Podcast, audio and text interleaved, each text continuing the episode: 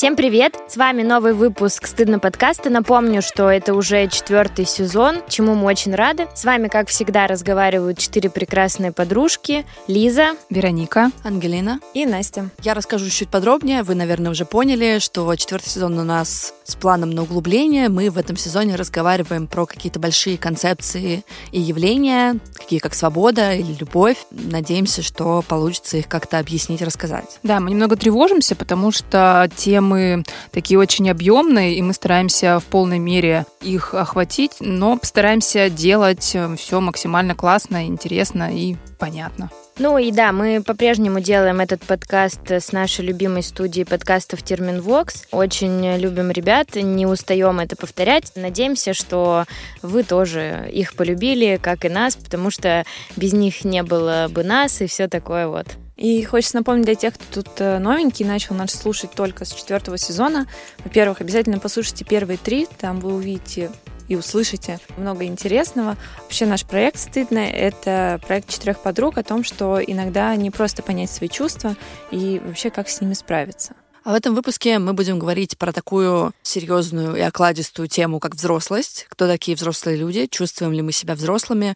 И для меня самый важный вопрос, а нафига нам вообще быть взрослыми. Девчат, мы пока не начали, я хочу ворваться с рекламой. В этот раз расскажу о необычном сервисе, который никого не оставит равнодушным, меня точно не оставил. Это сервис Кува, это подарочные сертификаты на отдых в загородных отелях России на любой вкус. И там, например, можно поселиться в купольном прозрачном домике, а можно в люксовом спа-отеле. И вот я сама очень хочу путешествовать и смотреть что-то новое, ну или просто как-то необычно выходные проводить, но мне сложно планировать поездки все-таки самой, несмотря на то, что я себя считаю взрослой и ответственной, но так не работает. И вот если бы кто-то сделал это за меня, да еще и мне подарил, было бы вообще идеально. И вот мне кажется, что Кува создана для того, чтобы мои друзья облегчили мне жизнь и сделали ее поярче. Окей, Лизок, намек понят.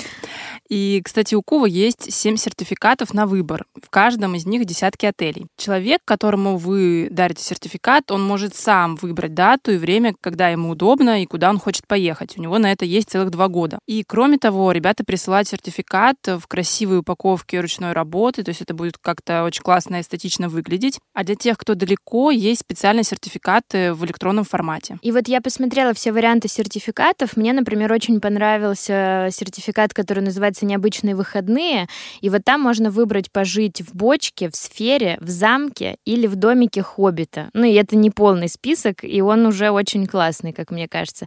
Короче, очень круто, сама хочу все это в подарок, так что вот. Ну и мне кажется классно, что скоро Новый год, и уже пора задуматься о том, как мы будем радовать своих близких. И для наших слушателей у нас есть промокод капсом латиницей «Стыдно» на 1000 рублей. Он будет действовать с 24 ноября до 31 декабря 2022 года. И все подробности мы оставим в ссылке в описании. Ну а я уже пошла покупать Лизе подарок. Да, мы возвращаемся к взрослости.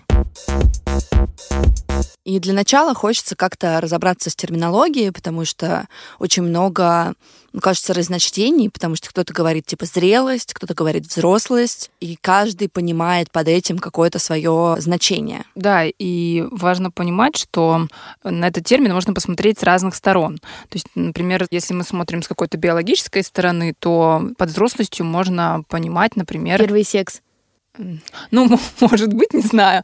Но вообще У кого-то вот, точно, наверное. Хотя это ведь не биологически, в смысле, это, ну, это решение человека, это не обусловлено природа. Тебе не наступает, тебе 18 лет, и у тебя не случается. И двери секса секс. открылись, да. Да, да, да.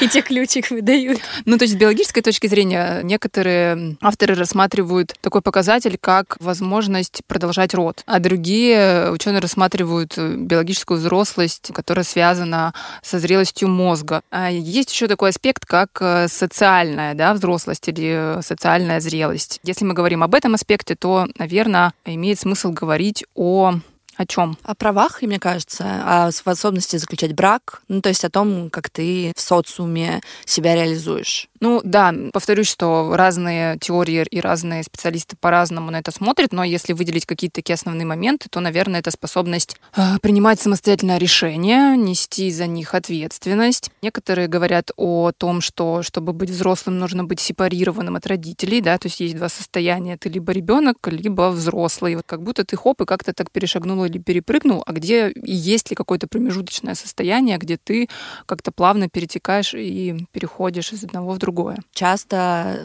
зрелость слэш взрослость связывают с некой агентностью что ты получаешь возможность что-то делать. Вот у тебя мозг дозрел, ты такой, я принимаю решение. Или у тебя наступил возраст согласия, ты такой, я выхожу замуж в 14. Или я рожаю и так далее. Мне не очень нравится термин «зрелость», но мне кажется, он мне не нравится чисто субъективно, потому что обычно на кремах для лица пишут «для зрелой кожи». И я такая, фу, зрелая кожа, я не хочу в такую кожу. Вот. Не, ну почему-то, может быть, как нектаринка вкусная Да, я, кстати, про это же подумала, что вообще зрелый, это же, ну, по идее, вот что-то вот мне представляется фрукт какой-то, он Типа созрел. сочный. а до этого ты зеленая, типа кислая, и фу, хочется так откусить и выплюнуть Но это потом. спор про бананчики, какие лучше, которые чуть-чуть недозревшие или которые уже коричневенькие. Я за А недозревшие. есть же еще там самые классные, вот, которые Да, просто вот зрелые. мы пропустили бананчики. Да, вот можно забить про все вот эти вот психологические, биологические. Будем рас- распределять тему взрослости на бананах. Ну вот э, тест от стыдно. Какой вы бананчик сегодня? Наверное, мы будем чуть-чуть двигаться дальше, потому что здесь сложно сделать вывод о том, что такое взрослость в коротком термине. Как вот в Википедии пишут, там, скорее всего, есть определение. Понимание взрослости очень сильно изменялось со временем. Мы дети советских родителей, которые понимали под взрослостью одно, а мы существуем, когда появился интернет, и поменялось вообще и способ потребления информации, и возможность общения, и мы понимаем под взрослостью совсем, кажется, иное. Ну да, наши родители вообще вот люди советского пространства чаще всего, то есть у них жизненный путь был четко расписан, что у нас есть какое-то образование, работа, семья, и в принципе тебе налево-направо смотреть не надо. В образцовом паттерне поведения такого идеального взрослого человека а, советского пространства, там, послевоенного времени, это к 25 годам мужчина, он уже состоялся, у него есть семья, у него есть работа, не знаю, собака, двое детей, и, в принципе, это вот такой темп, который в современном мире кажется абсолютно рекордным. То есть мне сейчас еще даже 25 нет, а я как бы даже на йоту, мне кажется, не приблизилась к этому идеальному образу. Ну, ты успела выйти Замуж. замуж. замуж, да. да. А нам по 30 мы сидим с У голой меня есть штаны, жопой. Лиз, я не знаю, о чем ты. А мне трусы Ангелина подарила. Тебе тоже. В целом вообще э, российские демографы выделяют э, три модели взросления россиян. Есть советская, которая, вот как я сказала, что в малом возрасте мы делаем маленькие интервалы между какими-то событиями. То есть мы там встречаемся, через три дня мы женимся, через три дня занимаемся сексом, через год у нас ребенок, и все счастливы. Вот. Есть переходная, она выстраивалась в периоды нестабильности, и люди уже начали немножко откладывать какие-то события и ставить на первый план другие. И постсоветская, это вот э, люди поколения 80-х, 86-й год рождения, она немножко приближена к современной, все еще нет такого же м, представления, как сейчас, но события уже вообще откладываются, то есть растет интервал между этими событиями, то есть уже как будто бы появляется сознание, что а почему мы должны это делать? А хочу ли я семью? То есть там больше вопросов, а, меньше действия. Там есть еще теория поколений, про которую очень многие знают, про вот это поколение Y, поколение Z, поколение там миллениалов и прочее. Вот. Ну и про все это можно почитать, посмотреть, мы не будем в это углубляться. Ну, я чуть-чуть, наверное, добавлю про теорию поколений, почему она, мне кажется, резонной в контексте взрослости, потому что всегда хочется иметь какие-то маркеры или какую-то классификацию, чтобы примерно было понятнее. Это же тоже отчасти про взрослость. Типа бумеры — это вот эти скучные взрослые люди, они не очень гибкие именно в плане как раз жизненных выборов. Они как будто бы представляют себе вот эту накатанную колею, про которую сказала Настя. А зумеры в противовес или миллениалы, а, самое депрессивное поколение, кажется, наше, они чуть-чуть более свободны в выборе, хотя отчасти я как миллениал завидую родителям и завидовала. Потому что на, на их век, конечно, выдалась куча всяких кризисов и полный э, пиздец, но как будто бы у родителей было чуть больше понимания, чем по жизни делать. Они не очухивались там в 14 лет и такие, а я не знаю, куда идти. И мамка сказала идти, ты пойдешь вот сюда, а потом ты работаешь на заводе 40 лет. Знаешь, как бы меньше свободы, но меньше тревоги. Потому что когда свободы больше, тебе есть из чего выбирать, ты начинаешь тревожиться. Мне туда или туда пойти, а будет правильно так или по-другому. А когда у тебя колея, ну, как бы минус в том, что ты, да, если вдруг ты решил что-то выбрать другое, то тебе сложно, но плюс, наверное, в том, что тревоги поменьше. Ну и опять же, какому-нибудь там тревожному психотипу в парадигме совка, наверное, жить, ну, комфортнее было бы, чем, например, в нынешней, потому что мы сейчас можем сказать, что у нас нет какого-то понятия накатанной колеи, ты можешь не рожать, ты можешь не выходить замуж, ты можешь не заканчивать университет, и тебя за это на Соловки не отправят. Да, наш выбор основан все равно на каком-то вот в некоторой степени вот этом давлении, да, и mm-hmm. каких-то вот социальных вот этих установках. Но мы, если мы там чуть-чуть поработаем с собой, побудем и разберемся все-таки, а что нам нужно, можем сделать выбор в пользу себя, ну, как бы, а не какой-то там э, общественной вот этой вот э, парадигмы. У всех есть вопросы к совку, но то, что мне кажется классным, то, что, например, вот мой дедушка закончил университет, он сразу же получил работу, ему дали квартиру, и это про какую-то стабильность, стабильность, гарантии. да, и про то, что тебе не нужно постоянно держать в голове, что я буду завтра есть, если что, где я буду жить, ну как бы вот это все, потому что я, ну мы понимаем, что нам никаких квартир, машин и работ никто не даст. Если ты сам шевелишься и что-то делаешь, окей, может быть получится, а может и нет. Переходя к сейчас, наверное, стоит сказать о том, что мы мне кажется, чисто субъективно гораздо меньше понимаем, кто такие взрослые сейчас. И у меня слово «взрослый» вызывает только негативную коннотацию. Типа «взрослый» равно скучный, ригидный, неинтересный. Потому что вот эта вот тема про внутреннего ребенка и какие-то такие вещи, она гораздо более про живое, чем, казалось бы, вожделенная взрослость, которая, например, мне в детском возрасте казалась, вот я вырасту, я буду жить одна, я буду покупать себе Кока-Колу да, да, и да, носить черное платье. в сумочке и черное платье. Да, и, собственно, все сработало, но я не чувствую себя взрослой. И, наверное, сейчас стоит поговорить про термин «формирующаяся зрелость». И его ввел профессор психологии Дженсен Арнетт из университета Кларка, который означает вот этот переходный период, когда ты уже не ребенок, но еще не взрослый. И, например, если условно твой подростковый период заканчивается в 18, когда ты получаешь свои, там, не знаю, выборные права mm-hmm. и возможность э, покупать алкашку с паспортом, ты не ощущаешь себя взрослым, ты все еще как будто ребенок. И родители там, например, если ты с ними живешь, все еще тебя опекают и ты ешь мамину еду, и все еще пытаешься понять, как тебе начать зарабатывать свои деньги и съехать. Ну, так получается, что зрелость начинается в момент, когда ты обретаешь как можно больше возможностей существовать независимо. А то есть получается, что если это, ну вот, э, может формироваться в течение всей жизни, то может и не сформироваться. Правда может не сформироваться. Ага. Например, мне нравится термин кидалт, появившийся не так давно в нашем обиходе, собственно, состоящий из двух слов kid и adult. То есть это и ребенок, и взрослый в одном лице. Часто говорят так о взрослых людях, которые способны зарабатывать э, свои собственные деньги, например, и не живут с родителями, но очень любят э, франшизу «Мстителей».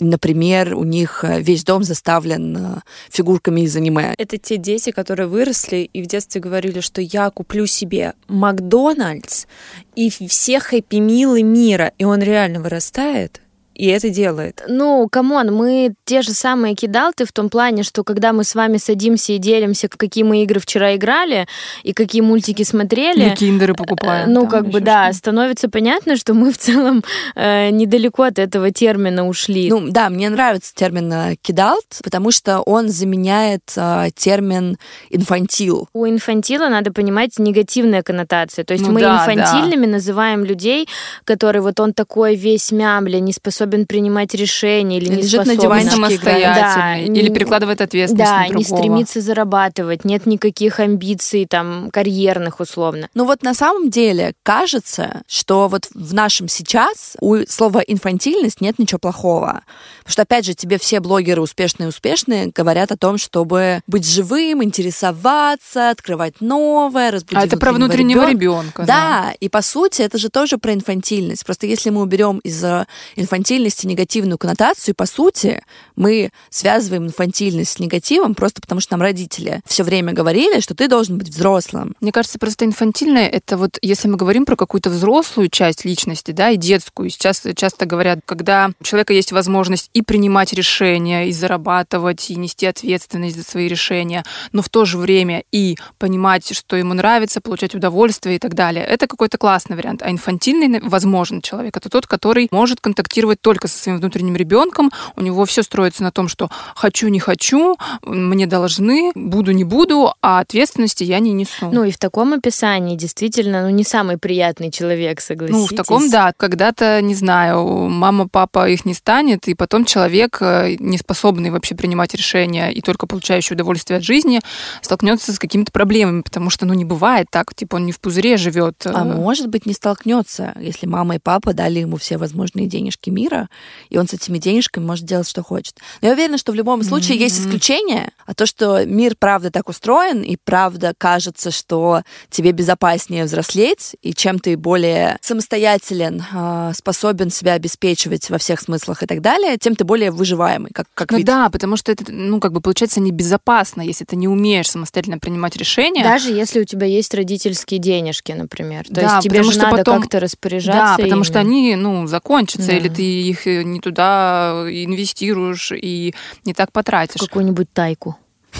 Что? Инвестируешь в тайку. Это женщина или машина? Типа, женщина из Таиланда, Вероника. Может быть.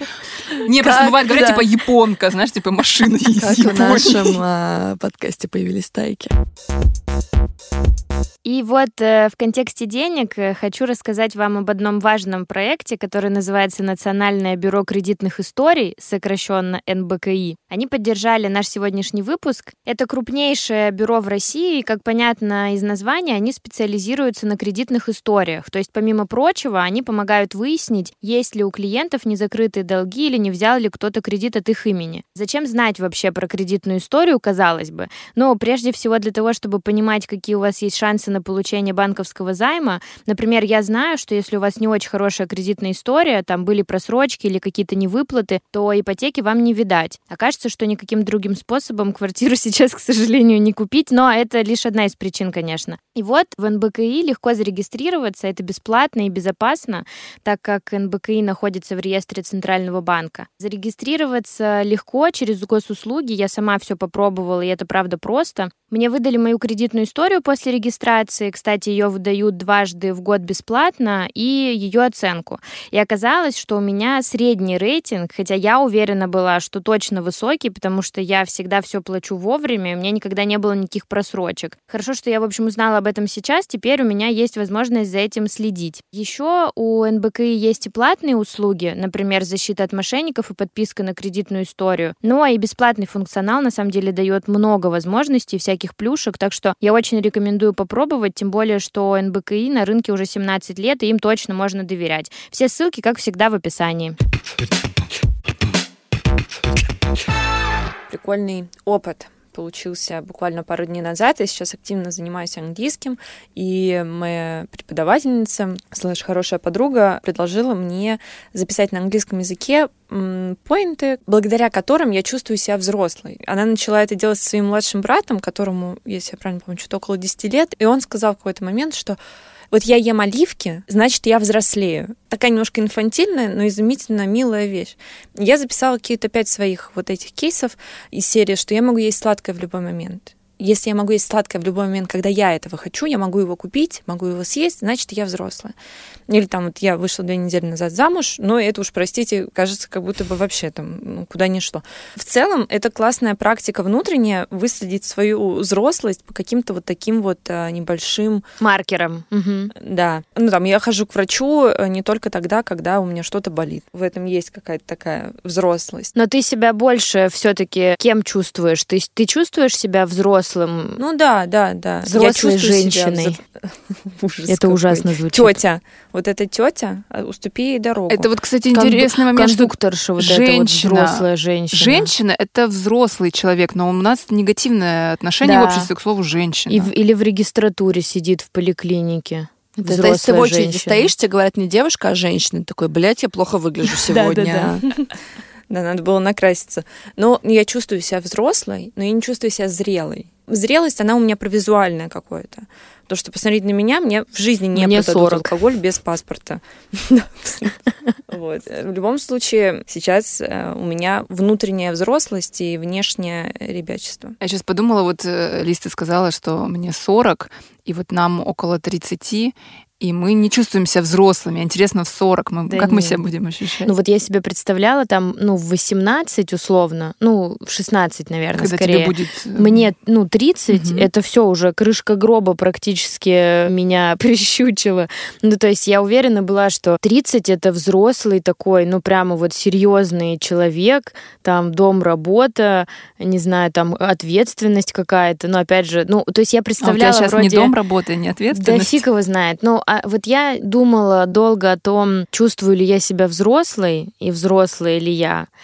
И я поняла, что я вот как тот большой процент людей, я даже не представляю, как на этот вопрос ответить. Я думаю, что это связано с тем, что в моем представлении взрослый человек, он устойчивый, с ним происходят какие-то трудности, то есть его что-то обижает, его что-то злит, у него что-то не получается, но он от этого вот как сопля на ветру не развивается.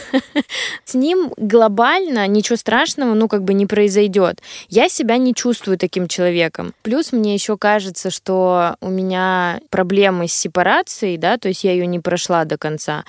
И когда я, например, иду делать татуировку и переживаю не про то, где ее делать и какую, а только про то, что меня мама прикончит, ну, то есть это тоже у меня возникают вопросы, ну, как бы к себе, а какая ты взрослая, если ты без мамкиного ока не можешь вообще ничего сделать. Я помню, что когда вот я начала одна жить, когда я переехала в Москву, у меня были вот такие маркеры, типа я все детство пользовалась шампунем, который мама покупала. Ну, то есть она покупала себе и мне.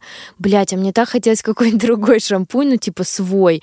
И вот я, когда стала жить одна, я стала закупать шампуни всевозможные. Вот Вероника у меня жила, не даст соврать, что, ну, у меня все было заставлено банками, которыми я не пользовалась. И у меня был вот этот период очень долго такого собирательства вот какой-то бьюти типа рутины. Не потому, что мне это нужно, а потому что с детства мне как будто бы не давали вот покупать как бы то, что я хочу. И я когда выросла, я начала, значит, это все скупать килограммами. Вот у меня так кажется с алкоголем было. Видишь, у меня с детстве не шампунем. разрешали, а потом, ну все.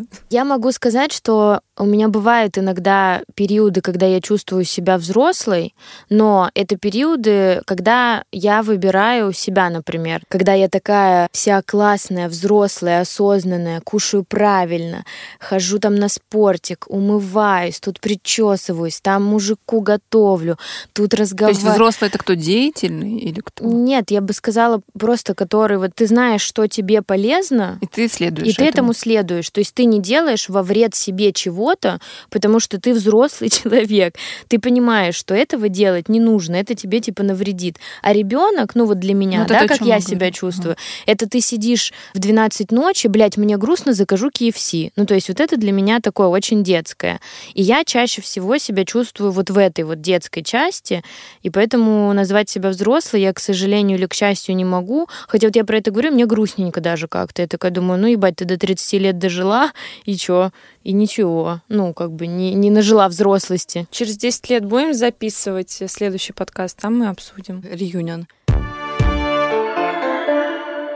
Наверное, я могу подхватить. Для меня, потому что наоборот, моя возможность иногда делать себе и во вред, это же про свободу. Ну, типа, я выбираю сейчас а, сожрать, не знаю, Burger King. Или ты знаешь, что четвертый бокал вина будет сильно лишний, но ты такой, я взрослый человек, хули вы меня остановите? Потому что у меня было понимание, что я взрослая лет так, наверное, с э, 13. После того, как батя умер, соответственно, мне дали нянькать ребенка, и я такая, ебать, я тут э, подтираю жопки, хожу гулять с лялькой, не могу заниматься ничем свободно, не могу тусить с друзьями. Вот я взрослая. Взрослость — это ответственность тогда была. То есть как будто у тебя прям появился ребенок. Да, ну и я долгое время мы в психотерапии разговаривали именно о том, чтобы я перестала свою сестру называть ребенком. Но, мам, ты знаешь, это наш общий. А, И здесь просто тема в том, что тогда мне казалось, что очень сильно вырос разрыв между мной и сверстниками, потому что у меня было сильно меньше вот этой детской свободы.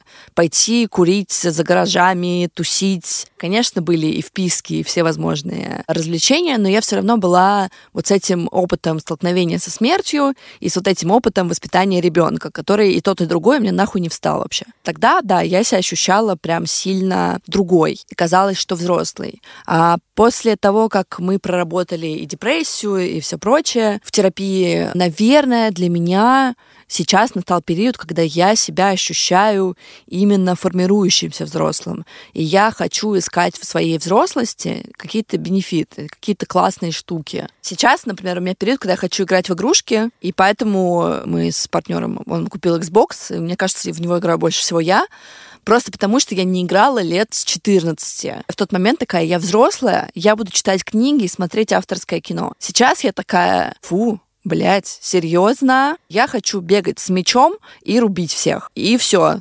пожалуйста, дайте мне эту возможность. Мне кажется, моя любовь к ТикТоку, к рилзам, это тоже туда. И это именно про то, что мне сейчас хочется давать себе свободу, иногда и проебываться. Просто потому, что ты, когда много-много лет уже там зарабатываешь деньги, и все время существуешь в парадигме, что тебе надо зарабатывать деньги, тут отложил, здесь поднакопил, здесь, чтобы сделать вот это, нужно сделать вот это. Ну, честно, хочется в какой-то момент положить хуй и сказать, ну, типа, окей, мне так не надо, я хочу это сбросить.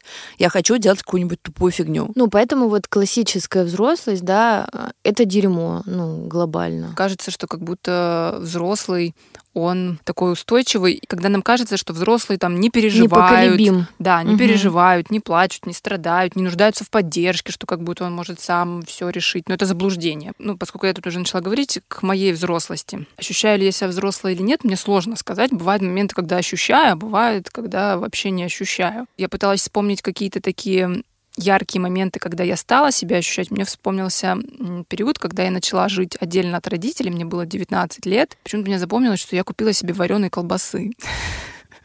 Короче, что вот я одна в квартире, у меня вареная колбаса, я делала себе бутерброд, смотрю Константина. Как я такая- взрослая. да, я такая, вот, типа, вот какое-то мое пространство, я тут одна, вот, могу сама себе бутерброды делать, фильмы смотреть и всякое такое. А сейчас, ну, сейчас я, наверное, ощущаю себя взрослой тогда, когда принимаю, да, какие-то решения, несу ответственность за них, ну, не знаю, там, выбираю, в какой больнице мне лучше сделать операцию, в Москве или в Ярославле. Раньше за мое здоровье, когда я была ребенком, сильно переживала и впрягалась мама. Теперь э, как бы это на мне, потому что я взрослый. Вот я такая, я сама определяю, сама решаю, я взрослая. Но бывают моменты, когда я ощущаю себя вообще не взрослой. Как раз относительно недавно был момент, когда я была в Ярославле у родителей, сидела на качелях в загородном доме и плакала и говорила маме про то, что взрослая жизнь — это говно, не хочу. Какие-то там сложности в отношениях, сложности на работе. Можно мне, пожалуйста, вот просто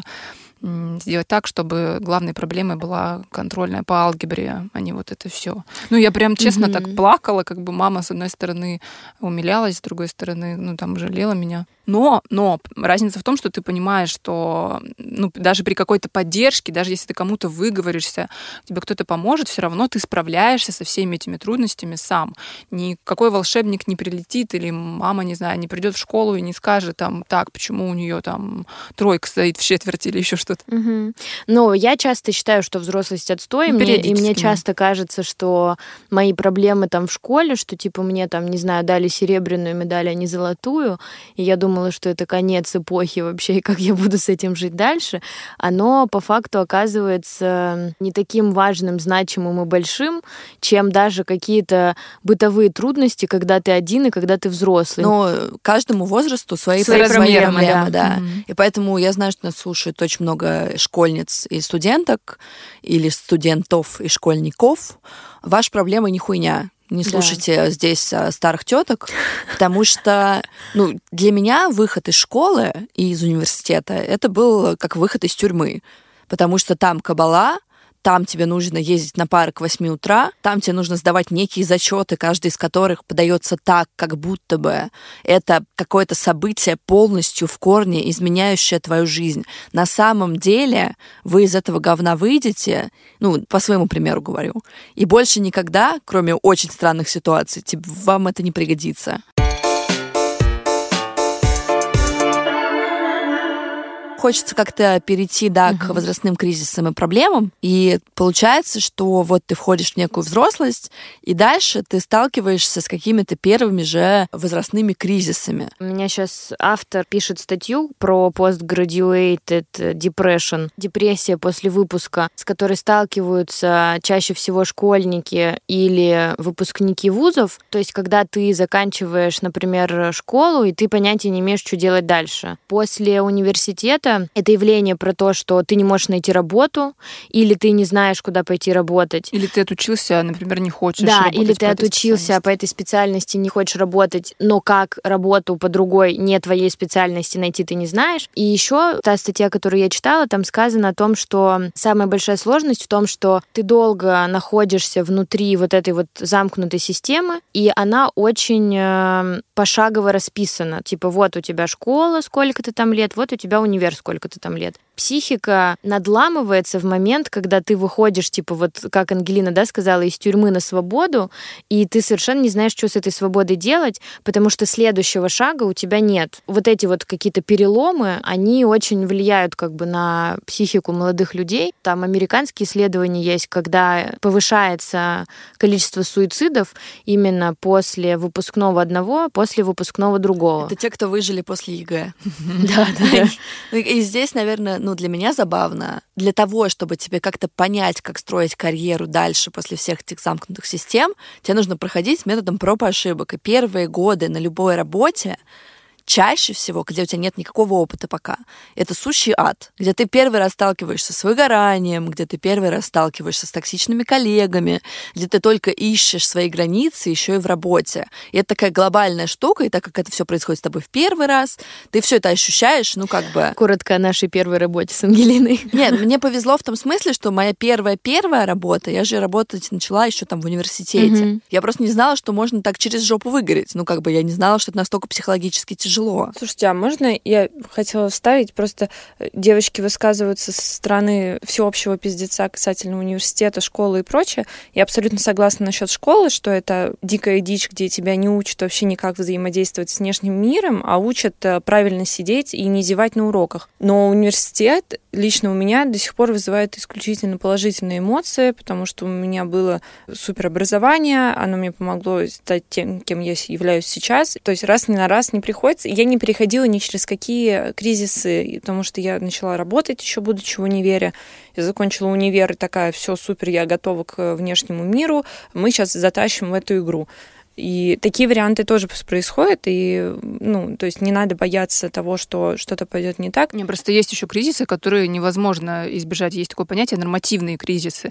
Это кризисы развития, с которыми сталкивается каждый человек. Mm-hmm. Ну, то есть там, начиная в детстве еще, там кризис года, трех лет, семи, подростковый кризис. Но без них невозможен переход на какой-то следующий этап. Поэтому они называются нормативными. То есть это некоторая отчасти норма. норма. Ну, также есть некоторые нормативные, да, то есть возрастные кризисы. Есть личностные, личностные связаны с э, какими-то, ну, соответственно, личными историями, возможно, там... Типа там кризис идентичности какой-нибудь, Ну да, и, или, да, или, например, там кризис 30 лет, то, о чем мы говорим, потому что вот у нас уже прошел какой-то небольшой отрезок этой взрослой жизни, да, и мы такие оборачиваемся, а что мы сделали, что нам удалось, к чему мы пришли. И да, в 18, например, 30, кажется, что это ого, как еще долго. Мне там до этого 12 лет, я там, не знаю... Все сделаю. Все сделаю, да, то есть вот я пытаюсь вспомнить, что я думала в 18 о себе гипотетической 30-летней, мне казалось, что у меня будет ну, муж, дети. Не, на самом деле между 18 и 30 ты два раза моргнула, и тебе уже 30. Да, мне ты тоже... такой, твою мать, блядь, где я? У меня периодически бывает ощущение... Значит, ты еще моргаешь просто, подожди.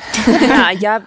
Мне, мне так удивительно приятно слушать про ваши... Ну, я еще не знаю, у вас происходит уже кризис около 30? Ну, ну я начинаю задумываться, потому что мне в этом году, в конце года 30, и я как-то так... Ну, пока нет у меня какой-то истерики, я не знаю, будет она или нет, надеюсь, что нет. Но я так э, как как-то оборачиваюсь назад, такая, так, а что у меня есть? Там вот, вот этого вроде бы нет, а я планировала, но вот это есть, да, и классно. Например, там у меня есть любимая работа, я точно знаю, чем я хочу заниматься, мне нравится в этом развиваться, и считаю, ну, что это такая жирная большая галочка, если можно так сказать. Я, вот Вероника говорила про работу, я почему-то в этих переживаниях всегда про работу забываю, ну, то есть я ее как-то типа нивелирую. Хотя хорошая должность, не знаю, там, ну, я бы не сказала, что там хорошая зарплата. Опять же, я представляла, что я в своем возрасте буду зарабатывать больше. Я представляла, что будет какая-то недвижимость, может быть, движимость. Ну, то есть я не знаю, ничего Есть не... собака, это движимость. Да, да, да.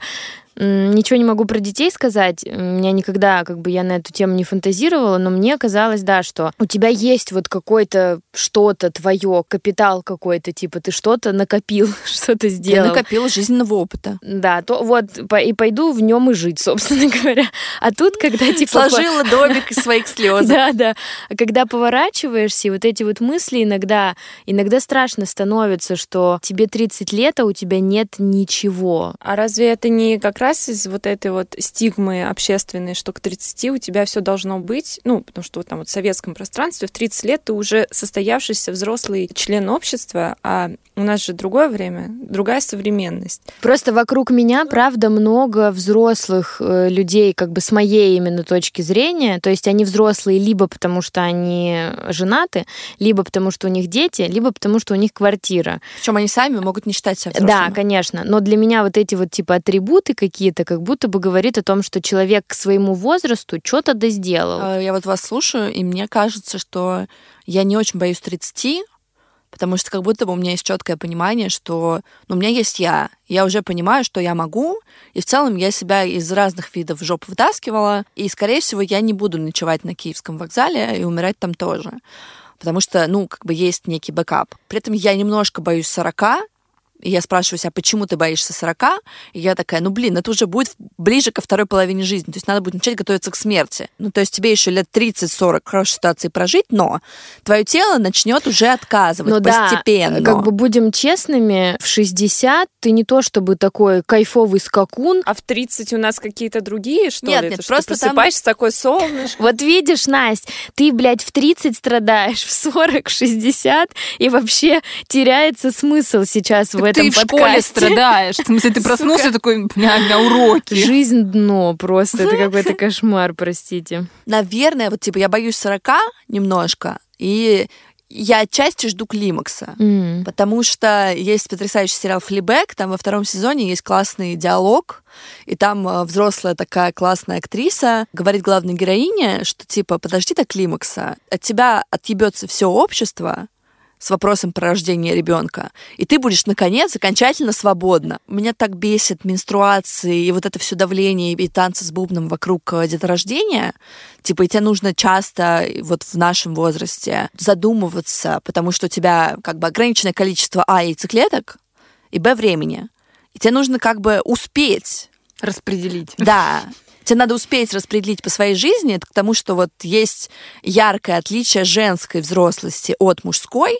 И как раз Настя, когда рассказывала про нормативного взрослого человека, она сказала, это мужчина, который к 25 успел. А женщине надо понять как бы раньше, потому что классный возраст для деторождения у нее заканчивается в 25. Дальше растут патологии и так далее. Твоя взрослость часто стереотипно связана с деторождением. И если ты принимаешь решение не рожать ребенка, то тебе нужно понимать, что у тебя потом его опции такой не будет. И поэтому женская взрослость кажется для меня более проблематичной просто потому, что на нас влияет большее количество факторов. Женщины стареют хуже, чем мужчины, и ты скоро станешь неликвидна на рынке. А они как винишка а они как многие, как винишка, и это бесит, потому что они моются хозяйственным мылом и вытирают жопу и лицо одним и тем же полотенцем.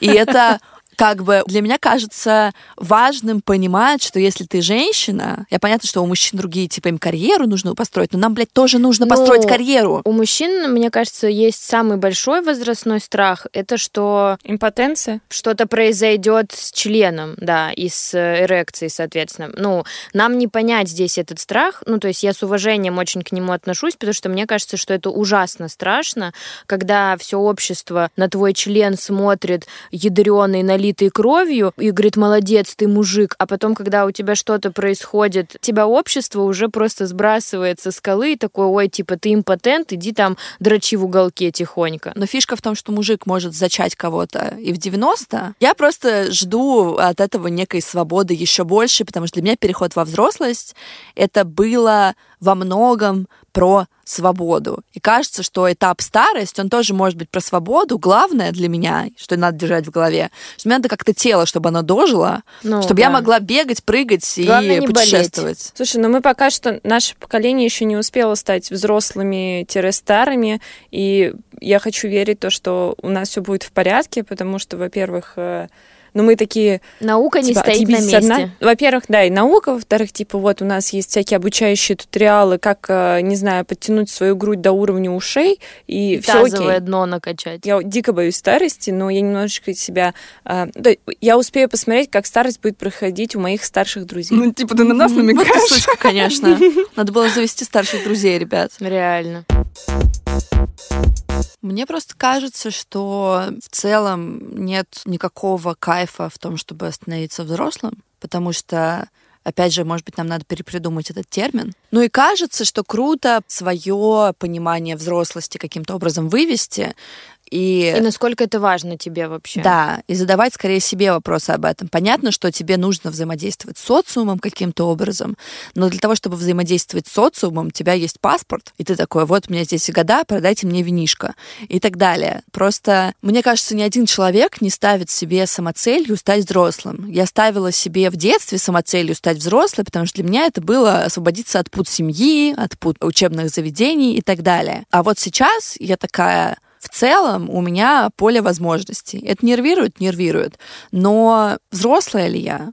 Да не особо. Вот, давайте, наверное, закругляться на сегодня с нашей болтовней. Хочется, чтобы после этого выпуска у вас осталось больше вопросов, чем ответов, потому что явление очень комплексное, и можно рассматривать с кучей разных точек зрения, можно алдовое понимание на себя применять, можно пытаться найти новое. Можно, можно свое вообще Можно свое сформулировать, можно подумать, кидал ты или нет, вообще кто такой кидалт. Пишите, какой вы банан в комментариях. Да, какой вы банан и э, где у ваш внутренний ребенок. Плачет он или вы ему дали игрушку поиграть. И как бы это не было грустно ни вам, ни нам, но это был последний эпизод четвертого сезона. Мы с вами обсудили много всего важного, много каких-то глобальных, серьезных тем. Надеемся, что вам это было полезно, дорого. Мы все эпизоды записывали и сами офигевали, как сложно жить и говорить о чем-то, но мы рады, что мы разделили все это с вами. Да, для нас это был тоже какой-то новый э, такой опыт, эксперимент, говорить не только о чувствах и что-то объяснять, да, не только делиться своими историями, но и как-то касаться каких-то больших идей, концепций. А, пишите о том, как вам кажется, удалось нам это или не очень. Надеемся, может быть, хоть немножко удалось. Одновременно мы старались быть а, про теорию, но хотели не потерять вот эту важную идею о том, что мы с вами, и это безопасное пространство, чтобы рассуждать, чтобы искать и чтобы общаться. И спасибо всем, кто был с нами. Мы вас очень-очень любим и всегда будем на связи. Вы можете подписаться на нас в одной запрещенной социальной сети. Мы там собачка стыдно. Видно. Будем рады всем и вся. И читайте, смотрите. Мы вас очень любим и обнимаем. И с вами были четыре подруги. Лиза, Вероника, Ангелина и Настя. Слушайте подкаст «Стыдно везде» на SoundStream, в Apple и Google подкастах, на Кастбоксе, Яндекс Музыки и других подкаст-платформах. А еще мы выходим на YouTube. Ставьте оценки, пишите отзывы и предлагайте новые темы. А еще подписывайтесь на соцсети нашей подкаст-студии Терминвокс. Мы делаем подкаст вместе с ними. И с нами работают редактор последних выпусков Лера Кудрявцева, звукорежиссер Анастасия Мазуренко и продюсер Кристина Крыжановская. Ну а за музыку большое спасибо Алексею Воробьеву, а за дизайн нашей любимой Насте Самохиной. И помните, дорогие, что не стыдно даже, когда видно. И, пожалуйста, берегите себя в эти непростые времена, хотя я надеюсь, когда вы это слушаете, может быть, времена станут попроще, но не факт. Сил всем нам. Обнимаем, любим. Пока-пока. Всем пока. Пока-пока.